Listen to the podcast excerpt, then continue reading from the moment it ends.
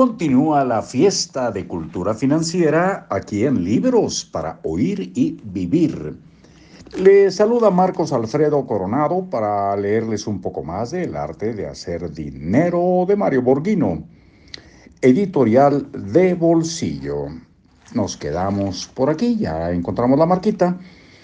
Lamentablemente, muy pocos padres les enseñan a sus hijos qué es el dinero Menos del 30% de los padres en México hablan con sus hijos acerca del dinero y el resto ni siquiera lo considera importante. En la mayoría de las familias el dinero es un tema tabú, casi un secreto. Es sorprendente que asumamos esta actitud. Si consideramos que el dinero es uno de los problemas importantes que afecta a la mayoría de las familias.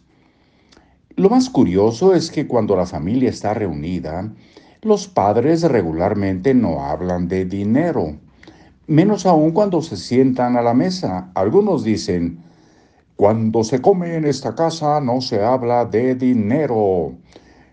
Lo cierto es que cuando estamos reunidos no se puede hablar de él. Y si no se puede hablar cuando estamos reunidos, ¿cuándo entonces? El tema del dinero solo se discute en privado. ¿Se acuerda usted de que alguna vez siendo niño hayan convocado una reunión para hablar específicamente de dinero? Si la familia se reunía era para pedirle prestado a algún pariente, pero no para aprender a generar más dinero o administrarlo mejor. Entonces, ¿Por qué no crear en su hogar un ambiente propicio para hablar de dinero, tal como habla de otros temas cuando están reunidos en familia? Sería muy saludable para el futuro de sus hijos que se familiarizaran con el manejo del dinero en etapas tempranas de su vida. Nuestra responsabilidad como padres es inculcarles una cultura financiera no espere a que la universidad o la escuela lo hagan. Los maestros, por cierto, no saben de eso. No es tarea fácil enseñar a los hijos porque para empezar los padres mismos ignoran muchos temas financieros. Sin embargo, no repita con ellos el mismo error que cometieron con usted. Sea usted un individuo en transición un individuo decidido a resolver este problema. Los niños aprenden por medio de la observación, es decir, aprenderán de lo que usted hace por ellos y por ello cuide sus actitudes y comportamientos acerca del dinero. Copiarán tanto sus malos hábitos como los buenos.